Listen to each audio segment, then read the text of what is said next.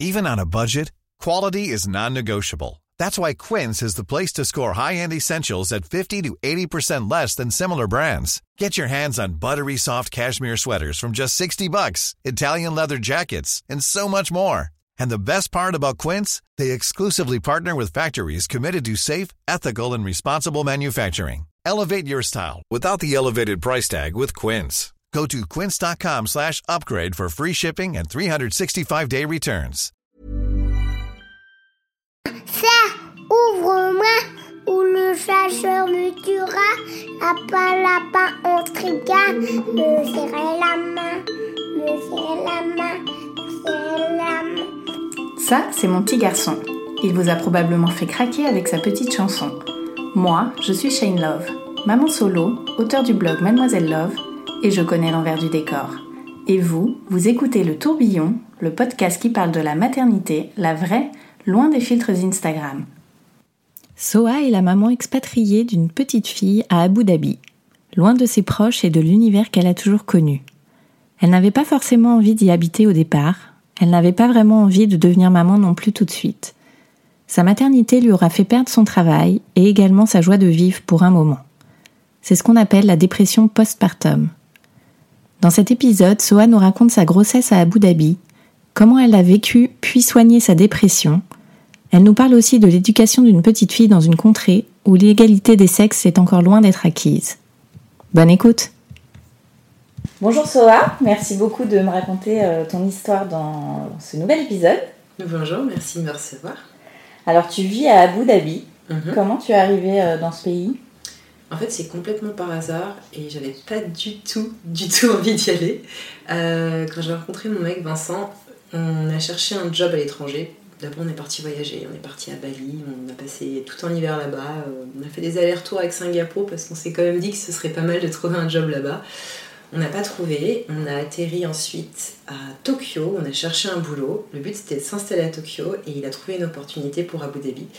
On a discuté, je me souviens, il est rentré, euh, on dormait chez un copain, il est rentré, il dit Ah, c'est trop bien, le chasseur de tête m'a recontacté, c'est bon, j'ai trouvé un job, j'ai une super, je, le sens bien. Je dis Ah, trop bien, c'est cool, c'est quoi euh, C'est fonds d'investissement à Tokyo? Mais non, non, à Abu Dhabi. Quoi? Où ça? Non Et là, c'était un peu compliqué. Mais finalement, on y a été et euh, j'ai trouvé un job aussi, ça s'est bien passé, donc on y est encore et on va rentrer bientôt, je pense. Et alors tu es maman d'une petite fille? Ouais, Héloïse, Quel âge elle a deux ans et demi. Euh, Comment est venu le désir de maternité chez toi? J'avais j'ai pas du tout pensé quand j'étais petite. Je jouais pas à la poupée, je, je jouais pas au papa et à la maman, ça me, ça me passait au-dessus, ou je sais pas, ça m'intéressait pas. Et puis ma petite sœur est née quand j'avais 15 ans, et à partir de là, mon père était pas très présent, donc j'ai joué un peu le rôle de deuxième parent. Ma mère Mhm. avait 42 ans, donc elle était vraiment fatiguée, euh, elle avait vraiment besoin d'aide, donc j'ai fait euh, les biberons la nuit, les rendez-vous chez le pédiatre. Je sais pas, consoler pour les dents, changer les couches. Et je me suis dit, en fait, je n'aurai jamais d'enfant. C'est horrible, c'est affreux. Non, mais vraiment, ça prend beaucoup trop de temps. Ou j'adopte un gamin de 25 ans, tu vois. Genre déjà indépendant, qui a tout. Mais vraiment, j'avais pas du tout envie. Et puis euh, après, j'ai une première longue relation de 5 ans. Et je m'étais dit, oh, pff, je sais pas, peut-être, mais ça m'a pas effleuré plus que ça un jour, quand je serai vraiment grande. Et euh, quand j'ai rencontré Vincent, il est très direct et très rapidement, il a dit, ok, alors moi, plus tard, je veux des enfants. Tu veux des enfants ou pas? Parce que sinon, moi, on peut tout arrêter là maintenant, tu vois. Je comprends, mais je, je veux être sûre, tu vois. Et du coup, je me suis j'ai été obligée de me poser la question. J'avais 26 ans. Et je, du coup, je me suis posé la question et je me suis entendue répondre euh, si, un jour. Mais vraiment euh, du bout des lèvres, quoi. Donc c'est venu avec Vincent. en Ouais. Et le moment de prendre la décision du coup euh, de devenir maman? Euh, en fait, lui, je pense que à partir du moment où on est tombé amoureux, qu'on s'est dit qu'on est parti en voyage, je, je pense que je lui aurais dit demain j'arrête la pilule, je suis prête, il aurait fait ouais, trop bien Mais moi, j'étais pas prête parce que je voulais avoir euh, un job stable, je voulais avoir mes revenus, je voulais être sûre de pas dépendre de quelqu'un. Maintenant, j'en ris beaucoup, vu. Enfin bref, je te raconterai après. Mais j'avais besoin d'attendre un peu et je voulais aussi qu'on profite que tous les deux. Je Mm. trouvais ça important d'apprendre à mieux le connaître parce que je voulais être sûre que ce serait un bon papa. Et je voulais aussi voir comment nous on serait parce que je trouve que c'est dur d'avoir un enfant et je voulais qu'on soit solide et qu'on ait des moments que à nous, se souvenir qu'on a été un couple avant d'être des parents aussi. Du coup, ça m'a pris à peu près deux ans, à peu près deux ans, deux ans et demi. Et, euh, et puis un jour, je vais avoir 28 ans, je me dis écoute, en fait, euh, je suis prête et pour son anniversaire, je vais faire euh, ma plaquette de pilule qui se termine exactement ce jour-là. Donc j'ai entouré le jour, je dis tiens, c'est bon, je suis prête. Et alors, euh, comment s'est passée ta première grossesse? Euh, écoute, plutôt bien, comme ci, comme ça. Euh, je me suis rendu compte que j'étais enceinte, j'étais super contente.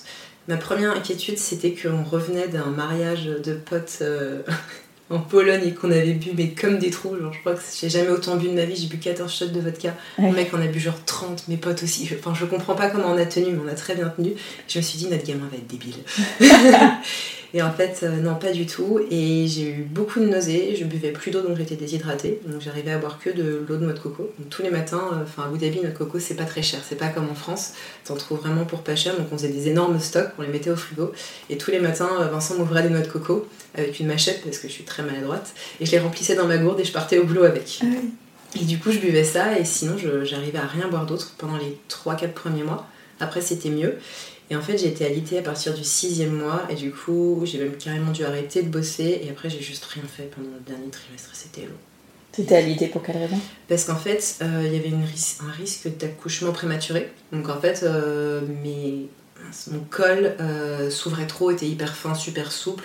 Et du coup, il fallait que je bouge le moins possible parce que sinon, elle allait être prima, quoi. Et du coup, bah, j'ai découvert Netflix, j'ai commencé à tricoter, à broder, j'ai lu plein de trucs, j'ai commencé à faire des photos. Enfin, j'ai meublé en étant allongée. Il y a beaucoup de choses que tu peux faire allongée. Et alors, comment ça se passe une grossesse à Abu Dhabi? Euh, c'est ultra médicalisé, c'est-à-dire que tu as un rendez-vous tous les mois, que tu fais une échographie, mais tu peux en faire 15, que dès qu'il y a le moindre souci, genre euh, tu éternues, on va te faire un double check. Enfin, c'est surmédicalisé parce qu'ils sont flippés, ça marche à l'américaine, donc s'il y a un truc qui se passe mal, tu peux vraiment les attaquer et machin. Et aussi parce que là-bas, le médical, c'est un vrai business. Ce qui veut dire qu'ils te facturent un maximum parce que eux, ça leur rapporte de la thune. Donc bon, forcément, nous les médecins qu'on a trouvés, c'était pas le cas, c'était pas le but, mais ils suivaient le protocole parce que voilà, une écho tous les mois, un rendez-vous tous les mois. Et avec les problèmes que j'ai eu à la fin, euh, à partir du sixième mois, je voyais mon médecin toutes les deux semaines. Et à la fin, il voulait me voir toutes les semaines parce que c'était trop chaud. Mais, euh, mais du coup, c'était.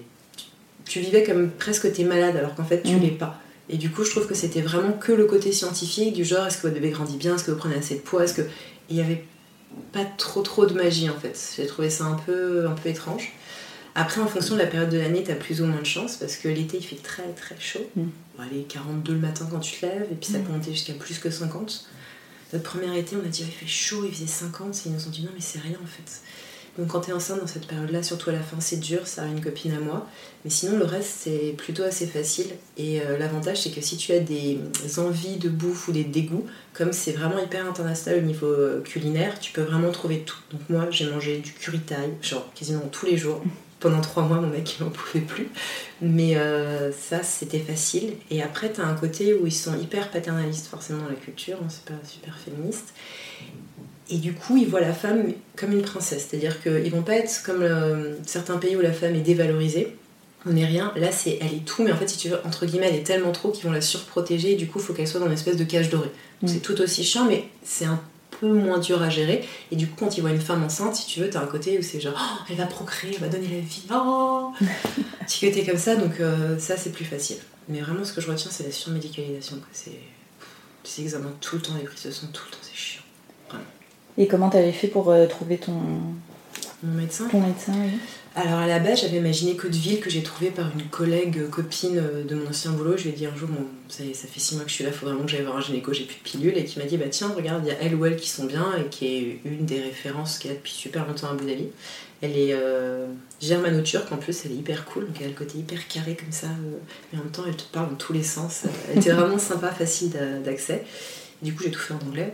Et après, en fait, elle fait pas l'obstétrique. Donc, elle m'a suivi jusqu'à un certain stade. Et à partir de 5 mois, elle m'a dit écoute, bon, là, faut que tu trouves euh, la personne qui va t'accoucher. Et en plus, avec le problème que tu as, je pense que ce serait bien que tu aies quelqu'un qui, puisse vraiment t'accompagner tout le long pour le dernier trimestre. Et euh, du coup, j'ai trouvé une gynéco à Dubaï sur ses conseils à elle. Et aussi parce que je voulais accoucher dans un hôpital en particulier. Du coup, il fallait que je couple les deux. Et cette, euh, cette obstétricienne était juste mais géniale. Elle était, elle est top, elle était française, donc c'était aussi plus facile parce que tous les termes médicaux que tu apprends en anglais, c'est bien. Mais sur le moment, quand tu es en train d'accoucher, tu es contente de ne pas avoir à réfléchir à traduire. c'est- pas mal. Et donc tu voulais accoucher à Dubaï? Ouais, en fait, je voulais pas du tout accoucher à Abu Dhabi parce qu'Abu Dhabi c'est très classique et en fait, tu vas être juste en position, euh, comment on dit, euh, gynécologique. Et moi j'étais complètement phobique de l'accouchement. Une des raisons pour lesquelles je voulais pas avoir d'enfant pendant longtemps, où j'y pensais pas trop, où je disais plus tard, c'est que je ne voulais pas accoucher. Et du coup, pendant ma grossesse, ça a été difficile parce que j'expliquais à mon mec que j'étais pas sûre que j'étais d'accord pour accoucher. Mm. Sauf que bah, j'étais déjà enceinte, donc il fallait doucement qu'il me fasse comprendre que bah, en fait, il va falloir le sortir le bébé. Tu... ça, ça va arriver, donc préparons-nous, mais ça va arriver. Et du coup, j'avais commencé à lire plein de trucs. Quand je connais pas quelque chose ou quand j'ai peur, je lis, je lis, je lis, je lis et je me renseigne. Et en lisant, je m'étais rendu compte que si tu veux éviter la déchirure du périnée, l'épisiotomie, et que tu veux essayer de le faire le moins, comment dire, brutalement pour ton corps, le mieux c'est d'avoir une position physiologique. Or, à Abu Dhabi, il y avait très peu d'hôpitaux qui te proposaient de juste avoir la liberté de ton corps et te suivre. Donc, Dubaï, euh, tu as plus d'options par rapport aux hôpitaux que tu peux choisir. Ils te proposent plus de possibilités sur l'accouchement, sur ce que tu veux faire.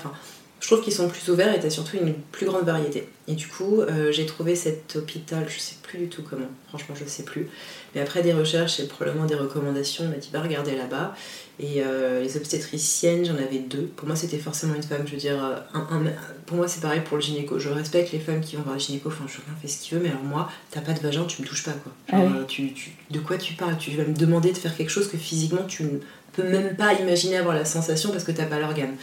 Du coup, c'était forcément des femmes et euh, j'avais pris deux rendez-vous. Et la première que j'ai rencontrée, bah, bingo, elle était géniale, super accroché. Et en plus, elle était dans le même hôpital. J'ai fait OK, j'ai annulé le deuxième rendez-vous. Et c'est elle qui m'a suivi jusqu'au bout. En plus de ça, elle parlait français, donc c'était un petit plus. Et je l'aimais bien parce qu'elle était hyper cash.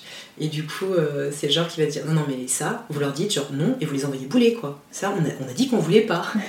du coup, j'avais pas fait un projet de naissance qui était gigantesque, mais j'avais dit ok, moi, je pense que potentiellement, je veux une péridurale et je ne veux surtout pas d'épisiotomie. Si ça doit se déchirer, on le fait tout seul, mais genre, on évite au maximum. Mm. Et si vous pouvez m'éviter d'accoucher, c'est encore mieux. Donc elle avait saisi le truc et jusqu'au bout, elle euh, elle m'a vraiment aidée pour que je puisse avoir le tout, pour le congé mat aussi, etc. Si on parle après, enfin vraiment, elle était chouette et euh, et tu sens que c'est celle qui va se battre pour toi et qui va vraiment avoir tes intérêts à cœur. Quoi. Donc ça, c'était cool. Et c'est à combien de temps euh, Dubaï, Abu Dhabi? C'est à peu près une heure et demie en voiture. Tout dépend où tu vas en fait. De chez nous, dans Abu Dhabi, où tu vas à Dubaï et où était l'hôpital, c'était une heure et demie. Euh, après, c'est les embouteillages, ça peut vite monter à beaucoup beaucoup plus. Ça peut être des fois tu mets une heure et demie pour traverser Dubaï, alors que nous c'est le temps qu'on met pour venir d'Abu Dhabi, tu vois.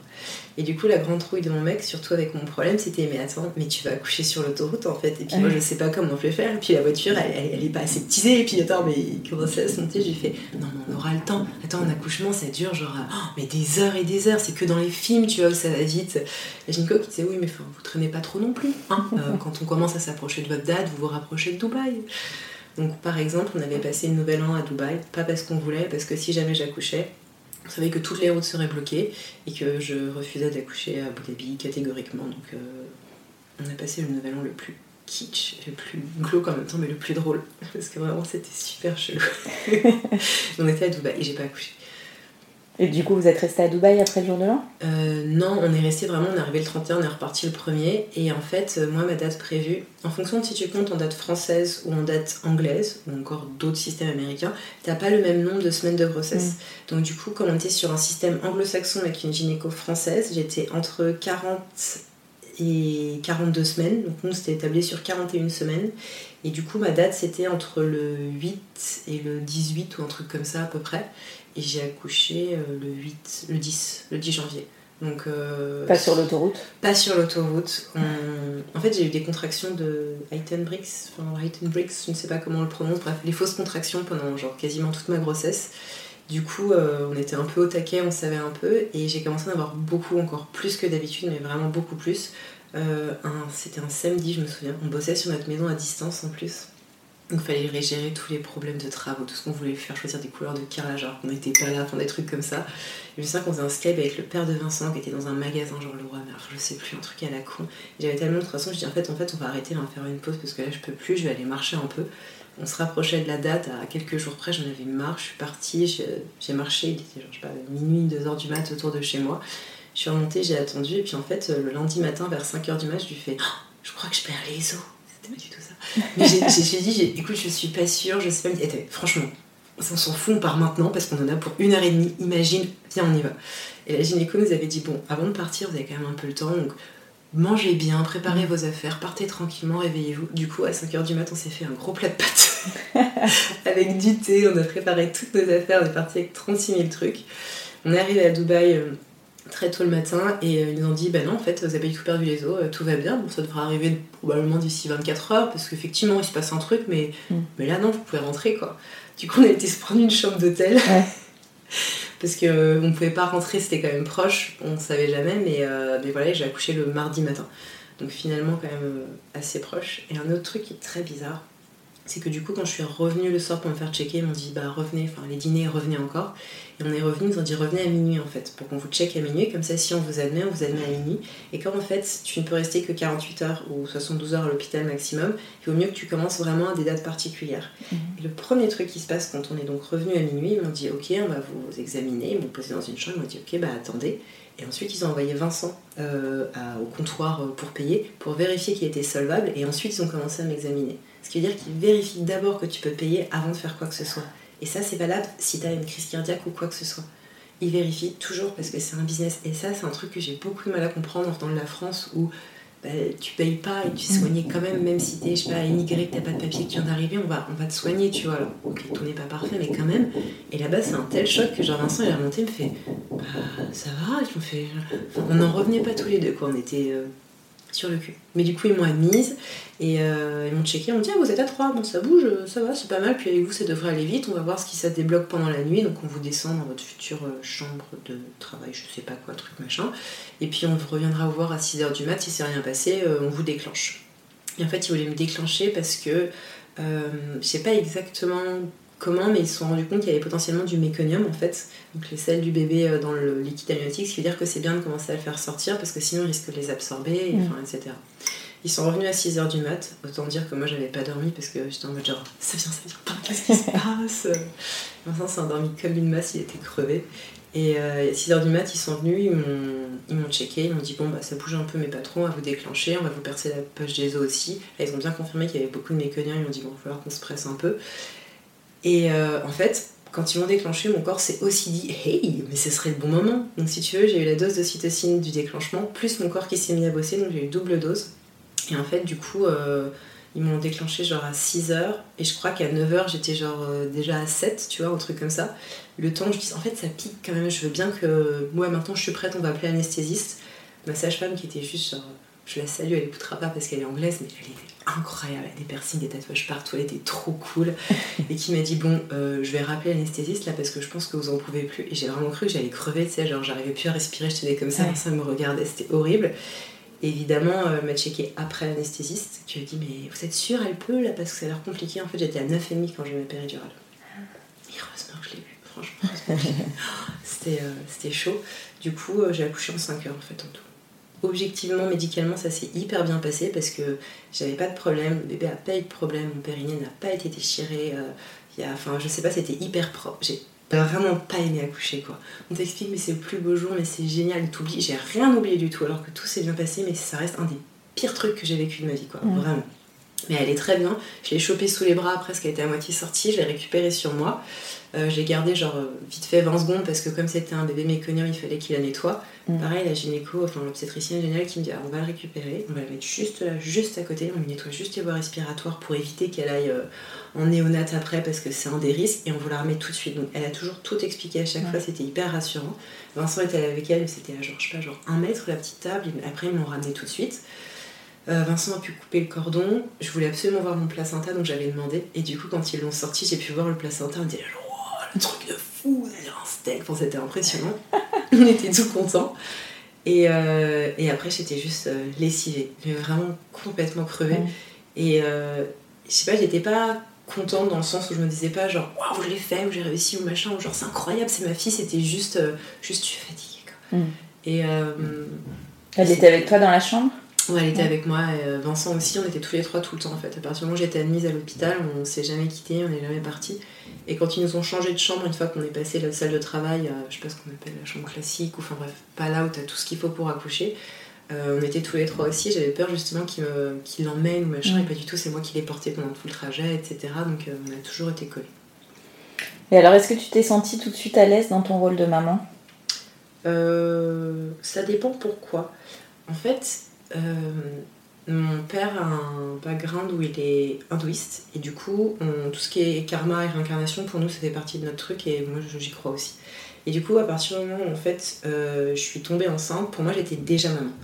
Donc du coup, quand elle est née, je me suis pas dit je suis devenue maman comme mon mec s'est dit ça y est, je suis vraiment papa Mm. parce qu'il l'a vu, c'était déjà, ce qui veut dire que quand je l'ai eu, en fait, je l'aimais déjà, ça faisait 9 mois que je l'aimais.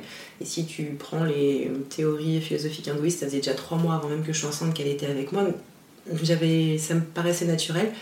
Par contre, je me souviens que j'avais peur de lui faire mal, je me coupais bien les ongles parce que je voulais pas les gratiner, je voulais pas qu'elle ait froid et j'étais plus en mode genre, Oh, des petits gestes, est-ce que je vais y arriver? Il fallait donner son pain le premier pas, on était tous stressés, je voulais absolument un thermomètre, mais sinon après je, je me sentais bien avec elle. ouais. À quel moment tu as senti qu'il y avait quelque chose qui clochait euh, chez toi? Tu étais un peu déprimée euh? Ouais, alors en fait, euh, quand on est rentré à la maison, on est rentré très vite à la maison. C'est un truc qui me faisait peur aussi en France, je crois que tu peux avoir 5 jours, peu près 3, 3 à 5 jours, quelque chose comme ça, en fonction des maternités. Et nous, c'était vraiment. euh, ouais, c'était deux jours pleins quoi. Donc je suis rentrée le mardi, il fallait que je parte le jeudi matin. J'étais persuadée avant d'accoucher qu'en fait je me sentirais pas prête, que je voudrais pas rentrer chez moi. Et à partir du jeudi matin, euh, genre je me suis réveillée à 7h, enfin je voulais rentrer chez moi, genre là dans la demi-heure j'en pouvais plus.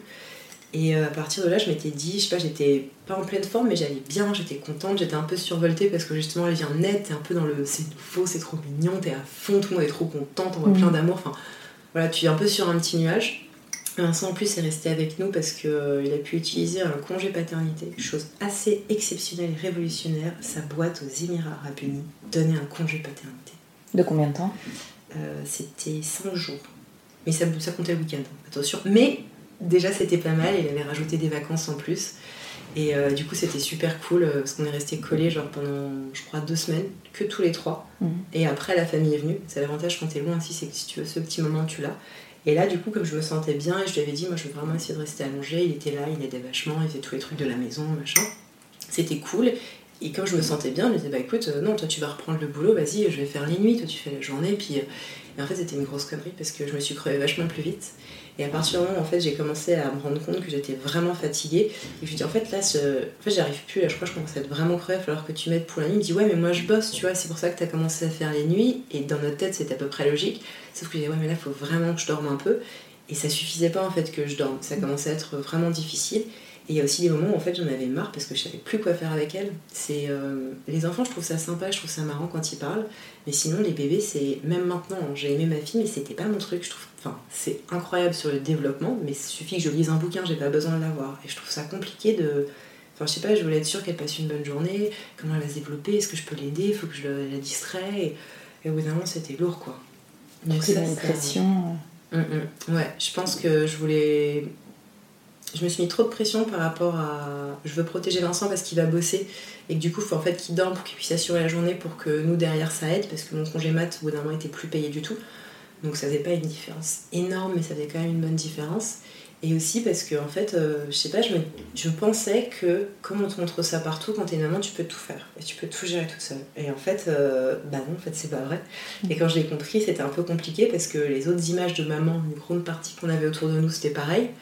Et, euh, et Vincent met du temps avant de comprendre aussi que je coulais, que ça allait pas, et moi aussi je mets du temps à comprendre. Et, et en fait, c'est vraiment grâce à une copine que je me suis rendu compte que ça allait pas parce que dès qu'il rentrait du boulot, c'était vraiment genre je lui colle ma fille dans les pattes, j'en peux plus. T'es vachement isolé parce que bah, déjà tu vas plus au boulot, donc tu vas plus vraiment tes collègues, t'as pas beaucoup d'adultes que tu vois la journée, tu connais pas encore les parents parce que tu viens d'accoucher. Moi je suis pas du tout Facebook, j'avais pas envie d'aller sur des groupes. Et puis plus la fatigue s'installe et plus en fait t'as une petite déprime, moins tu t'ouvres aussi aux autres. Donc sans t'en rendre compte, tu te laisses vraiment rester encore un peu plus seul. Et du coup, bah, ça devient lourd aussi du coup pour lui. Du coup, lui me faisait chier aussi, donc j'avais plus envie de le voir non plus. En fait, j'avais juste envie de rester tout seul sous ma couette. Et ça, ça a grandi au fur et à mesure. Et j'étais vraiment, j'avais qu'une envie en fait, c'était de dormir tout le temps, tout le temps et de dormir toute seule quoi. Mm. Et, euh, et à un moment, on est venu en France. On est venu deux fois en France. Elle est née en janvier. On est venu pour mon anniversaire en mars parce que j'allais avoir 30 ans et je voulais absolument fêter mon anniversaire. Et ça me permettait aussi de présenter la petite euh, bah, à la famille qui n'avait pas pu venir. Parce que c'est cool d'être expat, mais tout le monde peut pas venir te voir parce que tout le monde n'a pas la thune. Donc c'est bien qu'on rentre. Et on est revenu en juin parce que c'était les vacances d'été. On fuit un peu la chaleur, puis donc c'est de nouveau un petit break. Et à ce moment-là, j'ai vu ma meilleure pote qui, avec qui je discutais souvent, mais qui m'a dit Enfin, là, c'est pas possible, en fait, euh, je, enfin, je te laisse repartir, mais tu me promets que tu vas avoir un psy, parce qu'en fait, là, je pense que tu fais une dépression, en fait, tu t'en rends pas compte du tout, mais en fait, tu coches plein de cases. Et euh, j'ai donc été voir une psy, pareil, par hasard, trouvée sur Google. Je me suis dit, oh, une bonne tête, je sais pas, on va voir. Et en fait, elle est géniale. Tout s'est passé en anglais parce qu'elle est américaine. Et je sais pas pourquoi je l'ai choisie, je me suis dit, son j'essaye, on verra bien. Et en fait, elle était vraiment incroyable, quoi. Euh, c'était top et ça m'a aidé. Elle a réussi très délicatement à me faire comprendre que oui, effectivement, ma copine avait bien vu que ça n'allait pas et qu'en fait, c'était pas normal de se sentir mal avec son bébé, de se sentir si seule, être aussi triste, être aussi fatiguée, d'avoir envie de rien. Et je me souviens d'un un truc, c'est qu'elle m'avait dit à un moment, euh, tu remplis un questionnaire aussi euh, pour savoir par rapport aux normes des SN4, etc., euh, ta type de pathologie ou voir si tu peux justement être, euh, comment dire, rangé entre guillemets dans une de ces catégories. Et il y avait un truc auquel je m'étais pas rendu compte, c'est qu'en fait je parlais très doucement, je parlais super bas. Et c'est vrai qu'en y repensant, Vincent me demandait souvent de répéter ou de parler plus fort. Et j'ai, je m'effaçais, je m'auto-effaçais quoi. Et ça m'a fait vraiment du bien de l'avoir parce que j'ai pu. je sais plus dire en fait, fatiguée. En fait, je, en fait, veux plus la voir je veux juste rester toute seule. Et euh, après, je crois, une ou deux séances, très rapidement, ça s'est dessiné. Elle m'a diagnostiqué. Et du coup, elle m'a dit il faut vraiment que vous posiez, que vous en discutiez avec votre mari. Je pense juste qu'il y a une grosse incompréhension. Mais enfin, il n'y a pas de méchanceté dans le fond. Donc, posez-vous et dites-lui simplement les choses. S'il y a besoin, on peut faire une séance tous ensemble, etc. Et je sais plus comment, mais j'en ai discuté à Vincent. Je lui dit bah, en fait, tu sais, quand je te dis que je suis fatiguée, que ça va. Enfin, en fait, je fais une dépression postnatale. Donc, en fait, là, je vais, en fait, je vais partir. Il m'a dit ok, alors, tu sais ce qu'on va faire? Tu trouves une copine, celle que tu veux sur Abu machin on va faire un truc, moi je prends la babysitter, machin, donc on a trouvé, il a trouvé une babysitter, moi j'ai checké avec des copines et j'étais passée genre 3 ou 4 jours chez une copine, donc c'était pas loin, c'était à 20-25 minutes, mais elle habitait sur une petite île qui s'appelle Sadiat. En fait, Abu Dhabi, c'est plein d'îles qui sont reliées, et Sadiat, c'est une île qui est complètement à l'est et qui a, là où il y a le Louvre, et c'est hyper joli parce que quand on y va pour voir des potes, on a l'impression d'être en week-end, c'est un peu Mm. comme si t'allais en week-end en Normandie, entre guillemets, quoi. T'es dans un cadre qui est un peu différent, un peu idyllique, t'as la plage, une des seules plages naturelles, c'est très joli, c'est très peace, donc ça faisait un peu comme si j'étais partie dans un resort quoi. Surtout qu'en plus la résidence est dans un hôtel. Donc si tu veux, ça faisait un petit côté un peu vacances. J'étais avec une de mes super copines avec qui du coup je pouvais discuter aussi, qui est maman aussi, qui est juste adorable. Et, euh, et c'était trop chouette parce que ça m'a fait vraiment du bien. J'ai pu faire rien, j'ai pu juste ne pas penser à elle, ne pas m'en occuper. Et au début j'avais un peu peur parce que euh, elle serait restée avec que mon mec. J'aurais aucun problème avec quelqu'un que je connaissais, mais le fait que ce soit une babysitter, que certes on avait vu un peu, mais pas tant que ça, et que direct ce soit plusieurs journées parce que lui il bossait et il n'a pas pu au débeauté comme ça euh, dire à son boss écoute en fait euh, ma femme ça va pas, je vais arrêter. Que j'avais un peu peur, mais au fur et à mesure des jours ça se passait bien. Il me donnait des nouvelles juste pour me dire tout va bien, n'y pense pas, repose-toi. Ça m'a fait vachement bien. Mais à partir de là, on s'est dit, ok, bon, tu peux pas rester avec elle tout le temps, ça marche pas. Ça va pas du tout en fait. Euh, T'étais restée combien de temps euh, Six mois. Six mois. ok. Et en fait, six mois, je pense, j'aurais dû reprendre le boulot quand elle avait 4 mois. Mais ah oui, parce que cerise sur le gâteau, ça n'a pas aidé. Euh, une semaine avant que je finisse mon congé mat, je suis retournée voir ma boss, qui la mort dans l'âme parce que c'est pas elle qui a décidé, m'a annoncé qu'en fait, il fermait mon département RH et le département RH c'était moi en fait, donc en fait, il me virait. Et, euh, et ça, c'était dur aussi parce que, en fait, je pense que ça faisait déjà quelques semaines que je voyais ça comme j'appréhendais de laisser ma fille, mais c'était aussi ma porte de sortie parce que j'allais me resocialiser, j'allais avoir autre chose que mon enfant toute la journée et j'allais refaire quelque chose que j'aimais bien et retrouver des gens, enfin, mon petit monde à moi, quoi. Pas juste mon monde de maman. Et je pense que ça m'a mis un coup en plus. Je pense qu'il n'y aurait pas eu ça, ce serait passé différent parce qu'elle aurait été à la crèche. Et je pense que c'est la fatigue, mais le fait d'être aussi tout le temps avec elle. Il y a des mamans qui arrivent à faire ça et je trouve ça genre incroyable. Moi, je peux pas être H24 avec ma fille tout le temps pendant plusieurs semaines d'affilée. En fait, je ne sais pas faire ça. Je peux pas. J'arrive pas. J'ai besoin de moments où je vais me poser, être toute seule pour faire rien de spécial, mais genre euh, quand par exemple la dernière fois je, l'ai posé chez des potes parce que je vais chercher un colis, il n'y avait pas la place dans la voiture. Oh, j'ai fait un trajet toute seule. J'étais trop contente. Ça faisait trois semaines et j'ai rien fait de spécial. Mais juste, j'étais toute seule quoi. Je me suis arrêtée pour faire pipi, j'ai fait pipi toute seule. J'ai pris juste mon sac pour sortir de la voiture, ça a pris deux secondes. Et ça, j'en ai vraiment besoin. Donc du coup, euh, ça c'était la claque en plus. Et ça voulait aussi dire, comme il n'y a pas de- d'indemnité chômage aux Émirats, que je devenais 100% dépendante de mon mec. Et ça, je pense que finalement, en y repensant, le, le tout couplé ensemble, c'était compliqué pour moi. J'avais pas du tout envie d'être dépendante de lui, je voulais être sûre de faire ce que je veux quand je veux. Alors c'est pas le genre de mec qui va compter, qui va demander, mais dans l'idée, je me sentais hyper mal à l'aise, je voulais pas du tout. Et du coup, je pense que ça a pas aidé.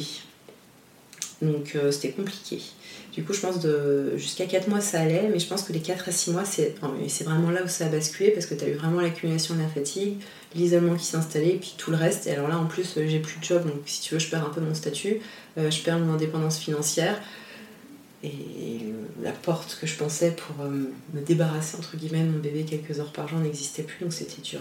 Mais elle était du coup quand même à la crèche. Euh, dès que je suis rentrée de chez ma copine, on a checké les crèches, on avait déjà choisi la nôtre, mais on est retourné la voir, on a vu que c'était bien. Ils sont adorables et euh, la nana qui gère les bébés, euh, Sharon, elle, est- top. Et sans dire, je pense qu'elle a senti que c'était dur pour moi, que je- j'en pouvais plus. Et du coup, très doucement, vraiment, enfin, ils étaient super humainement parlant et autant ils prenaient soin d'elle, mais c'était aussi cool avec moi. Ils ont compris qu'au début, j'avais besoin de vachement rassurer parce que j'étais super flippée en même temps de la laisser. Mm. Parce que je l'essayais, c'est- je suis déprimée, je l'ai déglinguée, c'est foutu. Et, et en fait, non, ils ont été super cool et elle est top. Et c'est ces gens, tu sais, qui sont des aimants enfants. Les enfants les voient. Et même le plus timide, il a juste envie d'aller se fourrer dans ses bras et d'y rester toute la journée. quoi. Mm. Du coup, c'était génial. Et Héloïse était super bien là-bas. Elle était très contente. Elle s'est encore plus développée. Elle était à, à fond. Elle s'est fait des copains, entre guillemets, parce qu'à 6 mois, t'as pas vraiment des copains. Mais elle était bien. Elle avait ses petites habitudes. Enfin, tout se passait bien. Et ça m'a permis de souffler un peu plus. Quoi. Comment t'as remonté la pente? T'étais médicalisée toi du coup à ce moment-là ou pas? J'ai- Pas encore, donc du coup j'ai été voir la psy euh, en juin en rentrant, donc fin juin début juillet, elle a commencé la crèche en juillet, le 6 juillet je m'en souviens encore. Et euh, j'ai continué à voir ma psy, du coup je la voyais deux fois par semaine et euh, après on devait partir en vacances en août, tous les trois, trois semaines pour aller se reposer, voir la famille, les copains. Et avant de partir, elle m'a dit euh, Je pense qu'en fait, vous n'êtes pas complètement prête et que pour être sûre que les vacances, qu'on ne se voit pas, que tout se passe bien, ce serait bien de vous faire médicaliser, surtout que vous progressez, mais pas beaucoup. Mhm. Et du coup, j'ai été voir un, un psychiatre, chose que je voulais éviter au maximum, mais je faisais vraiment confiance à cette psy. Et du coup, je me suis dit, je peux toujours aller voir et puis on verra. Et du coup, elle avait un traitement hyper léger, ou, enfin, qui collait avec ce dont j'avais besoin et qui a écouté le fait que je voulais pas ci et ci et ça. J'ai fait des études de psychologie, donc je me souviens qu'on avait vu aussi, comme tu souvent avec des psychiatres, toute la liste des médicaments, les trucs. Alors ça se met à jour régulièrement, mais je me souvenais très bien que tu as des antidépresseurs qui te foutent vraiment en l'air. Mm. Du coup, j'avais baissé avec lui et on avait trouvé un traitement qui pouvait me correspondre. Il m'a dit on teste. Si au bout d'une semaine vous avez A, B, C, D comme symptômes secondaires, vous revenez me voir, on réajuste, machin. Du coup, j'ai commencé mon traitement, je pense, fin juillet. Et je suis partie, genre aux alentours du 10 août, un truc comme ça. Et le traitement me correspondait. Je l'ai gardé pendant 6 mois. Et à partir où le traitement a marché, ça a été magique. Donc du coup, à partir de septembre, je me suis sentie vraiment bien. Parce que j'ai retrouvé un équilibre avec euh, ma fille. Même si je bossais pas encore, j'ai accepté de prendre du temps pour moi. En fait, juste j'étais bien, j'avais envie de manger, j'ai envie de voir des gens, j'ai envie de faire du décalage à mon mec, euh, j'ai envie de rigoler avec ma fille. Les choses sont revenues au fur et à mesure. Je continue à voir ma psy euh, deux fois, puis au fur et à mesure, ça a descendu par une fois par semaine, mais plus tard. Et, euh, en fait, comme ça allait vraiment bien, et ben en fin septembre, je crois, quand on est rentré vacances, j'ai dit Viens, on en fait un deuxième Elle m'a dit Non, mais en fait, non, en plus, je lui avais vendu le moi, je ferai un deuxième enfant si jamais je survis à mon accouchement, et si jamais aussi, euh, pareil, mon enfant sait faire ses chaussures, manger tout seul, enfin, limite, il peut faire les courses tout seul, tu vois. Donc, il s'attendait pas à ce que je rebondisse si vite. Et euh, donc ça c'était un peu chaud. Et je me souviens aussi que j'ai eu, outre la dépression, un autre truc, c'est que en fait j'ai fait un énorme rejet de mon corps, plus particulièrement de toute la région de mon vagin ou ma vulve, simplement parce qu'en fait j'avais accouché, c'est comme si je m'en voulais d'avoir fait ça, je, je sais pas, je pouvais pas me toucher, je pouvais pas me regarder, genre pour me laver c'était vraiment, se hein, c'était vraiment compliqué, pour me sécher euh, quand j'ai eu mes règles, enfin tout a été hyper compliqué. Je voulais plus en parler, je voulais même plus prononcer le mot. Enfin, ça a été un peu. Alors que l'accouchement s'est bien passé, hein, vraiment. Mais du coup, ça c'était ça c'était dur aussi. Elle m'a aidé là-dessus en parallèle. Et je pense que c'était un tout parce que tu peux pas aller bien si tu rejettes en partie ton corps et surtout cette partie-là qui, enfin, façon, t'es rappelé à l'ordre dès que tu vas faire pipi, euh, dès que tu vas Mm. faire caca, dès que t'as tes règles. Enfin, tu peux pas ignorer ça. C'est pas comme le petit doigt de pied, quoi. Tu- tu- Il est là, quoi. Du coup, ça, ça a été compliqué aussi à revoir. Et c'était une discussion aussi. Vincent m'a dit, mais sauf, on va pas, on va pas refaire un, un enfant si t'es pas bien déjà dans ton corps et bien dans ta tête. Et puis on va attendre que tu finisses ton traitement. On va attendre d'être sûr que tu vas bien. On va, enfin, doucement là, tranquille. Mm. Donc, du coup, on a attendu. Ça m'a permis de me remettre. Maintenant, tout va bien. et euh, Est-ce que les langues elles se sont un peu déliées euh, quand t'as eu ce problème? Parce que tu disais qu'il y avait un peu l'image de la maman parfaite dans ton entourage. Est-ce que euh, des amis. euh, Bah, pas tant que ça, parce qu'en fait, euh, on a des copains à Abu Dhabi, mais on a aussi des amis. Les amis, c'est ceux à qui je trouve tu dis un peu tout, tu racontes vraiment, qui sentent les choses, genre bah, ma pote, d'autres potes à qui j'en ai parlé. Mais il y en a plein qui étaient pas maman, donc qui m'écoutaient, qui me soutenaient, mais juste elles en savaient rien. Et mes copines maman sont pas du tout comme ça. Donc en fait, c'était plus une image générale de euh, si tu cherches d'infos sur internet, si tu regardes des émissions, si tu vois des films sur Instagram, des trucs comme ça qui font qu'en fait, bah, t'as pas cette impression de réalité. Et les gens qui réellement sont dans la maternité autour de moi, c'est plus en fait des potes de Vincent, donc qui sont plus âgés et qui ont des enfants qui sont vachement plus grands et qui sont plus loin. Donc même si c'est quelques personnes avec qui je suis très proche, je ne me voyais pas les appeler et leur dire écoute, en fait, je vis ça, est-ce que c'est normal ou... Mm. Et ces personnes-là donnent pas une image de la maternité parfaite, mais comme les enfants sont plus grands, je les ai pas vus en train de galérer quand ils étaient petits, ça m'est pas venu l'idée de me dire il faut que je me pose et que je discute avec elles. Et c'est Vincent justement qui est une de ses meilleures potes, Aurélie, qui est incroyable aussi. D'ailleurs, si Aurélie un jour tu écoutes ce podcast, je t'envoie plein de bisous. Qui euh, plus tard j'ai pu lui poser des milliards de questions, qui m'a dit écoute, quand tu as un doute, tu m'envoies un message, je te réponds. Et qui m'a vachement déculpabilisée, qui est à milieu de ces mères parfaites euh, dont l'image euh, en fait est fausse. Mais j'ai j'ai pas eu ça. Et en plus, à Abu Dhabi, t'as un côté où, comme la plupart des gens qui sont là sont forcément expats ou alors locaux, mais du coup sont bien nantis, ils ont tous des aides. Et moi, je me souviens que je voulais pas d'aide parce que c'est un truc, c'est la bonne à l'ancienne, on en parlait quand je suis arrivée, où vraiment la personne peut habiter avec toi, fait la cuisine, fait le ménage, s'occupe des enfants. Et nous, on se disait, mais on veut pas quelqu'un qui vit avec nous, qui en plus a abandonné ça, entre guillemets, a dû laisser ses enfants pour rien s'occuper d'une autre. on aurait trop culpabilisé, puis ça me paraissait pas naturel du tout, puis on pouvait pas se balader à poil chez nous. Donc, euh, donc on voulait pas, mais euh, rétrospectivement, on s'est dit, ok, si jamais pour X raison on a un autre bébé à Abu Dhabi, on trouvera une sorte de babysitter comme on a maintenant, qui vit pas avec nous, mais qui fait un certain nombre d'heures par semaine pour nous aider et juste pour nous soulager, et on fera pas la même connerie. Mais du coup, c'est compliqué parce que toutes ces mamans, elles sont pas en burn-out, puisqu'il y a quelqu'un qui peut, entre guillemets, faire à peu près tout ce qu'elles veulent et elles peuvent se décharger vachement. Et du coup, c'était un peu compliqué. Donc, euh, après, quand j'ai commencé à chercher, je me suis rendu compte qu'il y avait justement euh, le Instagram des mamans parfaites et l'Instagram des vraies mamans dans la vraie vie qui galèrent ou qui ont des hauts et des bas, qui sont comme tout le monde. Et là, ça m'a aidé et là, les choses ont commencé à plus se débloquer. Mais c'était compliqué parce que la plupart de mes potes, elles sont pas mamans. Donc, euh, donc tu as échangé avec des, des mamans sur Instagram? Non, du tout non plus, mais en fait, je, je suis très timide, donc j'ai du mal à, à, rentrer en contact avec les autres. Mais par contre, le fait de voir ou de lire des posts et juste de lire des témoignages, ça m'a aidé. Et en fait, je répondais pas, je likais même pas, hein. c'était juste en mode je regarde, je ne follow même pas le compte, faut pas qu'on sache que je suis là, mais, mais ça m'a fait du bien. Et j'ai mis beaucoup de temps avant de me dire, en fait, si elles m'ont fait du bien, il faut que je leur dise, parce que c'est pour des gens comme moi, entre autres, que ça parle vraiment. Et il faut que je les suive, il faut que je le dise. Donc euh, après, j'ai commencé à liker, remettre un commentaire ou dire merci simplement. Et après, j'ai découvert les podcasts. Et là, c'était cool. Les podcasts, c'était vraiment un truc en plus, quoi. Et, ouais, c'est comme ça qu'après, je me suis dit, en fait, il y a toute une euh, façade qu'on essaie de construire. Et j'ai arrêté aussi de regarder les moments qui font des trucs trop parfaits, où tout est toujours parfaitement rangé, où, où elle, ne galère jamais. Et tu peux avoir aussi envie de montrer que les bons aspects, ce que je comprends, mais en fait, moi, je pense qu'à cette période-là, ça m'a pas du tout aidé. Donc euh, maintenant, je le vois différemment, mais à cette époque, c'était dur et j'en ai pas encore beaucoup parlé. C'est-à-dire que j'ai des copines à qui je dit, mes proches, mais c'est pas un truc où si on me demande Ah, comment t'as vécu ta maternité je dis pas d'emblée Ah, bah c'était compliqué parce que j'ai fait une dépression postnatale.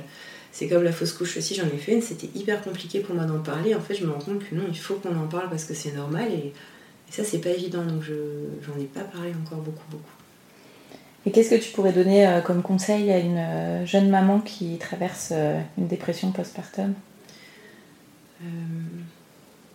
De s'écouter. C'est-à-dire que si à un moment tu te dis en fait j'ai envie En fait j'ai juste j'ai plus envie de rien.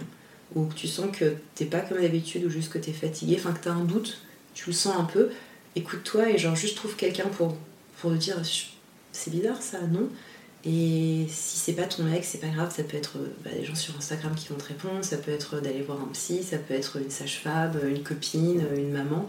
Mais de, si t'as un doute, écoute-toi parce que je pense que tu mets le doigt sur quelque chose. Quoi. Si tu te sens pas bien, en fait, t'es pas bien. Peu importe qu'on te dit mais si tu devrais ou tu devrais pas si, si tu te sens pas bien, tu te sens pas bien. Quoi. une fois que t'as mis le doigt dessus, faut pas se rester toute seule.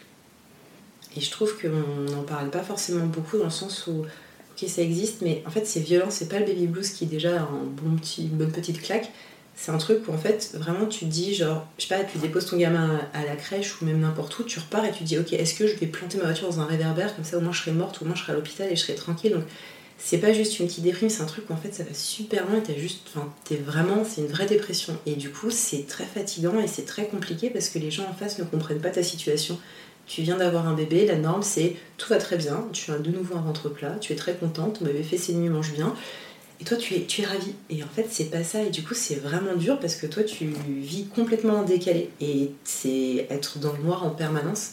Et ça c'est un truc que je trouve aussi compliqué dans le sens où maintenant ça s'ouvre plus je trouve, mais il faut encore chercher l'information. Et je trouve qu'on devrait, on, parle du baby blues, on devrait dire aussi il y a plus fort que le baby blues et il y a plus dur et plus dangereux aussi parce que tu as des, vraiment des mamans qui passent à l'acte et qui se suicident vraiment, tu vois, ou qui abandonnent leur gamin. Et ça c'est des vraies pensées qui te traversent vraiment et pas juste histoire d'eux, c'est tu te dis comment je vais le faire quoi quand tu commences à te dire que tu es dans la réalisation du truc, tu te demandes à quelle heure pour pas que ça gêne trop et pour. un peu compliqué quoi. Donc je trouve que c'est un truc aussi où ce serait bien qu'on en parle plus de manière générale quoi. Et à l'accouchement, le machin et les risques, c'est euh, ça fait partie des risques quoi. Surtout que ça tombe un peu au, poker quoi. C'est la roulette, tu sais pas si tu vas l'avoir ou tu vas pas l'avoir. Sans vouloir faire flipper tout le monde non plus. et aujourd'hui, comment tu te sens? Euh, Écoute, aujourd'hui ça va. J'ai l'impression par contre que il y a un petit truc qui reste, c'est que maintenant, quand je suis fatiguée, j'ai vraiment un coup de blues aussi. Ce qui n'était pas forcément le cas avant. Donc j'ai l'impression d'avoir gardé une sorte de séquelle. Et je pense que ça veut dire que je m'en défrais un peu jamais, tu vois. Donc je suis un peu plus vigilante, mais sinon, dans l'ensemble, ça va bien. Je suis plus du tout médicalisée. Je me psy de temps en temps, mais pour carrément autre chose. Donc ça, c'est cool. Donc ta fille, elle a deux ans et demi aujourd'hui. Mhm. Euh, vous vivez à Abu Dhabi. Comment ça se passe pour toi euh, d'éduquer une comment ça se passe d'éduquer une fille dans un, pays assez controversé sur euh, les droits des femmes? Mhm. Alors, euh, quand je suis tombée enceinte, on s'est renseigné sur le projet maternité et paternité, on a halluciné. Et ensuite, on a regardé la loi. Et en fait, on pensait que, dans les faits, ils ne le mettent pas en pratique, mais c'est possible. Si je veux sortir du pays avec ma fille, comme je suis seulement une femme, j'ai besoin de l'autorisation de mon mari parce que dans ces pays-là, seuls les hommes ont le droit de garde ou enfin, des droits sur les enfants alors que t'as accouché quand même. Hein. Et du coup, on avait très peur de ça et euh, il n'y a jamais eu de problème. Mais quand même, ça fait bizarre quand on entend ça. Et ensuite, en théorie, il a presque le droit de vie et de mort sur euh, sa femme et son enfant, tu vois. Donc le décor, il est moyen-moyen. Et euh, souvent, quand je dis aux gens, aux gens que j'habite à Abu Dhabi, tout le monde me dit Ah mon dieu, mais l'Arabie Saoudite, c'est affreux. Parce qu'en fait, finalement, peu de gens savent que Abu Dhabi, c'est pas en Arabie Saoudite, c'est les Émirats Arabes Unis, c'est la capitale. Ils confondent avec Riyad ou je sais pas quel autre. Du coup, c'est un pays qui est certes musulman, mais qui est quand même vachement plus ouvert. C'est-à-dire qu'ils ont 85% d'expatriés qui viennent du monde entier, qui certes respectent le fait que c'est un pays musulman, mais tu peux boire de l'alcool, tu peux acheter du porc, je sais pas, alors pas de drogue, hein, ça euh, c'est pas la peine. Mais il y a un truc où ils se sont dit, ok, si on veut que notre pays fonctionne bien, il faut que les gens qui viennent parce qu'on n'a pas les compétences se sentent bien pour qu'ils restent et comme ça on prospère. Et ça c'est hyper malin de leur part. Du coup, tu peux continuer à avoir une vie qui est quand même assez simple, mais on va quand même te faire sentir une petite différence dans le sens où tu vas avoir besoin de l'autorisation par exemple de ton conjoint pour plein de trucs. Quand on est arrivé, euh, et ben en fait par exemple, euh, j'ai voulu avoir une ligne téléphonique, donc je vais aller chercher une puce, et ben j'avais besoin de l'autorisation de mon mari si j'ai voulu passer mon permis, et ben en fait j'avais besoin d'autorisation de mon mari. Quand j'ai commencé à bosser, j'ai eu besoin d'autorisation de mon mari. Pour ouvrir un compte en banque, j'ai besoin d'autorisation de mon mari. Oh et moment j'en avais marre. En fait, ce qui se passait, c'est qu'évidemment, je rédigeais des trucs et je les signais à sa place et je lui en parlais après, mais en mode méga vénère. Et lui, il trouvait ça pas normal, mais qu'est-ce que tu voulais qu'il y fasse? Mais c'était juste vraiment chiant, ce qui veut dire qu'en fait, t'as l'impression d'être euh, chaperonnée en permanence. Mm. Tu es une femme, donc c'est pas un côté tu es une femme, tu es inférieure. Si tu es une femme, donc il faut te protéger, tu es fragile tu peux pas faire les choses par toi-même parce que tu es une femme. Donc en fait, il y a un côté où je me souviens, les premières discussions qu'on avait, Vincent me disait Ouais, mais c'est pas si terrible que ça parce qu'en fait, ils ont un côté où tu vas mettre la femme sur un piédestal. Ouais, sur un piédestal, mais dans une putain de cage dorée. Donc en fait, euh, c'est pas cool non plus d'être dans une cage dorée. Genre, non, fais pas ça parce que faut pas que tu portes lourd, hein, t'es une femme, faut pas. Non, mais ça va, c'est bon, je sais aussi changer une roue et planter un clou, enfin, lâchez-moi quoi. Donc ils, ont, ils sont en train de changer. Il y a plein de femmes locales qui ont leur propre business, ou pas locales d'ailleurs. Les femmes locales peuvent aussi faire des études, elles peuvent partir à l'étranger, elles voyagent, elles sont chefs d'entreprise, elles sont mères, elles sont pas mères. Enfin, t'as une grosse pression et t'as les limites aussi que la religion leur pose. Mais c'est pas le pire dans le coin. Donc du coup, je m'attendais à tellement pire que je me suis détendue avec les années. Et je suis obligée de reconnaître qu'il y a des trucs où ça va. Mais quand tu viens de France et que tu as l'habitude, en plus d'avoir grandi dans un milieu qui est plutôt assez féministe, hyper ouvert, égalitaire, en tout cas pour ma part, c'est assez compliqué d'arriver. C'est encore plus compliqué que les fois que tu te prends des claques en France parce que c'est, c'est des claques du gouvernement et de toute la société. Quoi. Et un autre truc qui est compliqué aussi, je trouve, c'est quand tu passes du statut de femme au statut de mère. Déjà, je me souviens quand on est arrivé, donc on est arrivé fin septembre, Vincent a commencé à bosser tout de suite. Moi, j'ai cherché un boulot, donc je m'étais laissé les fameux trois mois de si je trouve pas le boulot dans les trois mois, je te préviens, je me casse. Et, euh, et j'ai trouvé un boulot, mais en attendant, je, je sais pas, j'ai commencé à faire du yoga, du pilate, j'ai essayé de rencontrer un peu des gens, je me baladais, je découvrais un peu la ville. Et parmi les gens qu'on commençait à rencontrer, alors évidemment, ces personnes-là ne sont pas devenues des potes, mais j'ai eu beaucoup de questions. Et dès que j'expliquais pourquoi j'étais venue à Abu Dhabi, j'expliquais, bah voilà, en fait, je suis venue avec mon mari, puis il bosse pour telle boîte. Alors c'était, ah, mais il bosse pour cette boîte-là, Bah, mais cherche pas de boulot, t'as pas besoin de travailler dans ce cas. Non, mais en fait, c'est pas parce qu'il gagne beaucoup d'argent que je vais pas travailler, c'est parce que moi j'en ai envie, c'est pour mon développement personnel. Ce qui veut dire qu'en fait, même les gens qui vivent là-bas, sans être obligés par le gouvernement, ont juste une vision de la femme qui est assez archaïque. Et du coup, s'attendent à ce que, en fait, bah, tu restes dans ta maison, tu vas faire des manucures, des massages, des spas, tu vas prendre des cafés avec tes copines. C'est très bien, il y a des femmes qui aiment ça et j'ai aucun problème. Mais moi, ça me gonfle. Et du coup, quand on me posait cette question, ça m'était hors de moi parce que je voulais dire aux gens, mais en fait, non, je travaille, j'ai pas parce que je le dois, j'ai la chance que ce soit parce que je voulais, mais du coup, arrêtez de mettre dans une case comme ça, quoi. Et ça, c'est le premier statut, c'était une femme, donc euh, t'es un peu impuissant, quoi. Et ensuite, il y a vraiment le côté où, genre, euh, bah, une fois que tu deviens une maman, je trouve que c'est pire. En tant que femme, je trouve que ça allait, mais alors en tant que maman, tout d'un coup, tu deviens maman, tu, tu n'existes que en tant que maman. Même si tu bosses, hein, c'est... et ils sont hyper, mais à tout niveau de la société, et pour tout le monde expat ou locaux, je trouve que t'as une espèce de message de euh, les mamans qui bossent, euh, pff, bah, bon, c'est bien, mais euh, ton, ton gamin d'abord quand même, quoi. Mm. Et, euh, et je trouve que c'est encore difficile, ils ont beaucoup de progrès à faire là-dessus. C'est tellement patriarcal, c'est tellement arriéré, c'est assez hallucinant. Donc, t'es une maman, t'es dévouée corps et âme à ton enfant. Ça n'a pas dû m'aider, ça d'ailleurs. Et comment tu voudrais euh, éduquer ta fille dans un milieu aussi. euh, Stéréotypé. Oui. Euh, C'était compliqué parce que par exemple, quand tu vas pour acheter euh, des vêtements, donc en fait, on ne savait pas si on allait avoir un garçon ou une fille parce qu'on a voulu garder la surprise jusqu'au dernier moment. Ça, c'est très marrant, les gens, n'aiment pas aussi, ils ont beaucoup de mal. Et nous, on était contents parce que ça faisait un petit côté magique. Et moi, j'étais doublement contente parce que du coup, les gens n'ont pas pu nous offrir du bleu ou du rose. Ils étaient obligés d'offrir des couleurs neutres. Parce que nous, on a fait, on a acheté du blanc, je sais pas, du gris, du vert, mais on a acheté quand même du rose et du bleu, mais pas parce que, juste parce qu'on aimait bien. Et, euh, et quand elle est née, à partir du moment où les gens ont su que c'était une fille, on a reçu pléthore de trucs en rose, de trucs mignons, enfin des trucs vraiment estampillés filles quoi. Et ils ont vraiment ce besoin de genrer absolument. Et ça, c'est un truc que, ok, c'est une fille, mais tout ce qui on associe de la douceur, la gentillesse, euh, je sais pas, genre la cuisine, les poupées, j'ai pas envie qu'elle ait ça. Et c'est très compliqué parce que c'est tellement ancré que parfois même dans les crèches ou les écoles, ça reste vachement. J'ai acheté des bodies, ce qu'on avait acheté, je sais pas, jusqu'aux 6 mois, et on s'est dit après, en fonction de fille ou garçon, peut-être on aura envie, ou la taille du bébé, j'en sais rien. Et, du coup, j'allais dans les, magasins et je demandais euh, où est-ce que vous rangez les trucs? À chaque fois, on te demande fille ou garçon. Et les jouets, c'est pareil. Enfin, tout est hyper stéréotypé, tout est très séparé. Et je trouvais ça compliqué en fait, et j'avais beaucoup d'appréhension. On a trouvé une crèche qui est finlandaise, du coup, qui applique une, euh, approche quand même assez nordique au niveau de l'éducation, donc ça, c'est assez gommé. Mais ça n'empêche que les gens qui ont mis leurs enfants aussi ont leurs propres stéréotypes ou leurs propres trucs. Et il y a des fois, c'est très, très calé, quoi. Genre, je me souviens d'une des copines d'Héloïse euh, qui est trop mignonne, qui est venue à l'école. Elle était toujours, genre, elle avait des boucles d'oreilles, des bijoux, des colliers. Elle avait déjà son petit sac en bandoulière. Et elle avait des micro-talons sur ses chaussures, tu vois. Et ça, pour moi, c'était un truc, genre... euh, impossible, on fera pas ça à ma fille. Et dans la crèche, je n'arrêtais pas de lui répéter Ah, mais c'est génial, mais toi, t'as des yeux magnifiques, plus tard, tu seras Miss Monde. Non, non, plus tard, t'auras un prix Nobel, tu seras pas obligé de miser sur ton physique. Du coup, euh, c'est assez compliqué pour Vincent et moi parce qu'on se dit Ok, on, on veut qu'elle grandisse en tant qu'individu, pas parce que c'est une femme ou un garçon, mais juste parce qu'elle est elle en fait. Mm. Et qu'elle soit pas obligée de se sentir, de rentrer dans une norme que une société qui en plus c'est pas vraiment la nôtre lui impose.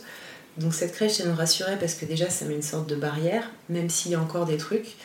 Mais euh, je pense qu'on on va pas rester. Et entre autres à cause de ça, parce que maintenant qu'on a un enfant, on se dit dans quel monde elle va grandir, mais même pas que au niveau du féminisme, c'est euh, la façon dont est structurée la société, c'est qu'elle reste une, une espèce de bulle qui est complètement fausse, où tu as vraiment des niveaux euh, de gens qui se côtoient ou pas en fonction de ta thune et de ta richesse. Et je trouve ça très très bizarre, quoi un truc bête, mais euh, dans notre immeuble, le mec qui faisait le ménage dans le couloir, partout, etc., quand tu viens et tu prends l'ascenseur aussi, il veut pas monter avec toi.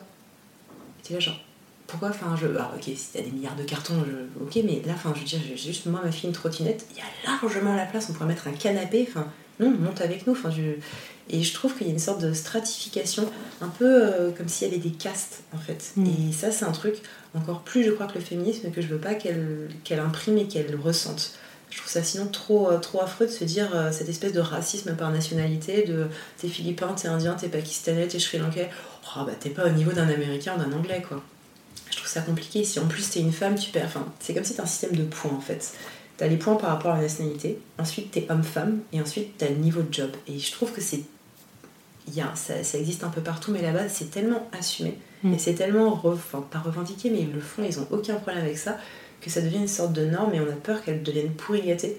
Donc si tu veux, entre ça et le super genrification, euh, ça nous plaît pas trop. Donc pour l'instant ça va parce qu'on gravite dans un milieu où nos potes pensent un peu comme nous. Euh, c'est un peu international mais en même temps ils sont vraiment à la cool. Mais euh, genre l'adolescence là-bas par exemple ce serait hors de question.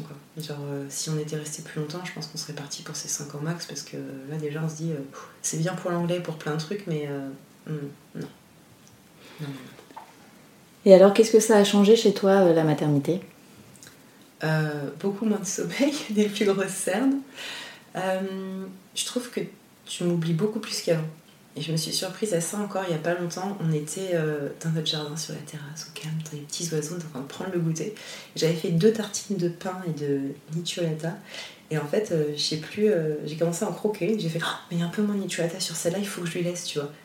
Non, en fait, c'est pas grave, elle s'en fout, puis elle en a quand même, et puis sinon, on en rajoutera sur l'autre. Et cette espèce de moment où tu, tu, vas absolument donner tout le temps le meilleur pour ton gamin et tu t'oublies un peu et tu mais non moi aussi j'ai le droit de bouffer plein de niciolata si je veux à la cuillère si j'en ai envie quoi du coup ça c'est un côté où je me dis il faut faire attention je trouve qu'on on bascule vite dans, dans un- une sorte d'excès où on donne tout encore une fois la société qui dit aux femmes que donc euh, combattre mais sinon je trouve que ce que ça a changé c'est euh, je suis beaucoup plus patiente qu'avant je pensais pas que j'en serais capable mais je suis beaucoup plus patiente c'est pas encore ça mais je suis quand même vachement fière de moi ça c'est pas mal et après, euh, en fait, ça a tout chamboulé parce que comme ça m'a fait perdre mon job, je le vis pas comme c'est la faute de ma fille, mais c'est lié à sa naissance. Ça va vraiment avec. J'aurais pas été enceinte, j'aurais été là.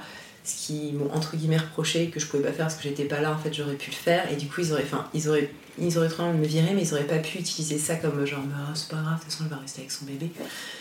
Encore une preuve de féminisme enfin, anti-féminisme. Et du coup, ça m'a, elle m'a obligée aussi du coup à revoir bah, ma carrière professionnelle. Et du coup, je me suis rendu compte que certes, je voulais pas être H24 avec elle, mais que j'aimais quand même passer du temps avec elle et que je voulais un boulot qui me permette de, de gérer mon temps comme je voulais. Donc là, c'est poser la question de qu'est-ce que je fais? Est-ce que je retourne en RH en sachant qu'ils m'ont vraiment dégoûté parce que, enfin, virer pendant un congé mat, je trouve que tu peux rien faire de pire. Après, si la personne ne bossait pas, ne sait pas, voilà, mais quand tout se passait bien du jour au lendemain, c'est un peu dur. Je me suis dit, ok, bon bah là, de toute façon, je- j'en ai marre de faire une pause et je me suis remise à faire de la photo et j'ai beaucoup aimé. Je me suis dit, mais en fait, peut-être que j'aurais besoin d'un truc un peu plus créatif. Et comme j'avais rien à faire et que de toute façon, j'étais encore un peu déprimée, je voulais pas reprendre une activité tout de suite, je voulais d'abord me sentir bien. J'ai juste commencé à faire des trucs pour moi et j'ai aidé comme ça à droite à gauche des gens. Et en fait, à un moment, moi, je me dis, mais tu sais que ça pourrait être ton job si t'avais envie, parce que tu, te sors, vraiment bien et il faut juste que tu aies plus confiance en toi. Et ça se fait en freelance, en fait, tu peux. Et du coup, bah, ça a changé mon rapport au travail et euh, de me dire qu'en fait, je voulais surtout pas donner euh, ma vie à une entreprise, que je voulais pas donner tout mon temps non plus, que je voulais être euh, le plus possible maîtresse de ce que je fais et vraiment apprécier mon job et surtout bosser avec des gens uniquement en qui je crois qui partagent mes valeurs. Donc là, les clients que j'ai, c'est que des gens où je sais à 100% ou 2000% qu'on partage les mêmes valeurs, on a la même éthique et euh, ça, c'est hyper important pour moi. Donc je pense que vraiment, le rapport au travail. euh, qualitativité des choses. Genre, je, je vais plus vers le qualitatif que le quantitatif de manière générale. Quoi. Donc ça, On va passer aux petites questions de fin d'épisode. Mhm. C'est quoi pour toi être une maman abu dhabienne? Euh, c'est être une maman expat, donc ça veut dire que t'es pas vraiment chez toi, mais tu t'y fais quand même, et que tout ce que tu prévois en tant que parent doit être euh, facilitateur de voyage, parce que tu rentres tous les ans, tu, nous on bouge beaucoup aussi pour visiter la région ou les autres endroits, et du coup tout est choisi pour voyager. Donc euh, je sais pas, son coffre à joie en fait c'est une valise, et le jour où on part on la referme et puis c'est déjà fait. Notre poussette c'est une yo-yo parce qu'elle se plie hyper facilement, que l'un ou l'autre on se retrouve à faire des trajets tout seul, c'est facile. Et c'est aussi euh, du coup être dans un milieu assez international et pouvoir offrir en fait euh, à ton enfant des tonnes d'approches à des cultures différentes. Donc tu es déraciné mais en même temps tu as une ouverture qui est assez grande et ça c'est cool. Et c'est être aussi tout le temps dehors parce qu'il fait beau euh, 8 mois sur 12 et du coup tu es tout le temps dehors avec ton gamin et ça c'est cool. Quel est ton endroit kids-friendly préféré? Bah, la piscine de chez nous, elle était vachement bien. Dans chaque résidence, t'as des piscines et ça, c'est super chouette parce que les gamins, ils adorent. Sinon, j'aimais bien aller au Louvre parce qu'en fait, c'est un espace qui est hyper grand, qui est super beau, qui est protégé du soleil avec une lumière magnifique. Donc, euh, rien que pour aller courir, regarder, c'est vachement chouette. Ils ont fait un petit musée des enfants qui est très cool. Et après, sinon, t'as un café qui est très chouette qui s'appelle The Third Place. en fait, c'est bio, c'est cool et ils ont l'habitude d'avoir des familles où t'as des gamins qui foutent le bordel, mais tout le monde s'en fout et même les gens qui sont là pour bosser sont cool. Donc ça, c'est pas mal. Et quels sont tes projets rien que pour toi et ce prévu en famille? Alors, ce prévu en famille, c'est facile parce qu'on va quitter Abu Dhabi dans pas très longtemps, donc on est en période de transition. L'idée, c'est potentiellement de revenir en France, ou d'aller en Suisse ou au Japon, plus particulièrement en France, je pense, d'habiter dans notre maison en Bretagne et puis nous faire une transition là-bas. Et mes projets pour moi, c'est de continuer à développer ce que je fais, essayer de vraiment y mettre encore plus à fond et me faire plus confiance parce que quand j'y vais, en fait, ça marche bien. Donc j'aimerais vraiment bien en, vivre. J'aimerais bien aussi, euh, j'ai fait ça pendant une période, mais je suis pas régulière, je faisais du yoga tous les matins et en fait ça me fait un bien fou, donc j'aimerais bien essayer de retrouver cette routine. Une fois que c'est lancé, c'est bon, mais il faut juste que je m'y remette, ça fait un bien, mais genre c'est génial. J'ai pris des cours de japonais quand on est arrivé à Abu Dhabi, pour te dire à quel point j'avais pas du tout envie d'installer là-bas, j'étais vraiment prête pour le Japon. J'aimerais bien reprendre parce que ça m'a beaucoup plu. Et euh, refaire du surf parce que ça me manque. Et puis, euh, si on peut, on aimerait peut-être bien faire un deuxième bébé, donc c'est ni pour moi ni pour la famille. À voir. Merci beaucoup, Sora. Merci. Un grand merci à tous d'avoir écouté le tourbillon. Et vous le savez, si ce podcast vous plaît, n'hésitez pas à en parler autour de vous et à lui mettre plein d'étoiles sur l'application podcast de votre iPhone. Pour échanger sur le sujet abordé avec Soa, je vous invite à retrouver la photo de l'épisode 35 sur Instagram grâce au hashtag le tourbillon podcast et à laisser vos commentaires. Et nous, on se retrouve mercredi prochain pour une nouvelle histoire dans le podcast Le Tourbillon. À très vite!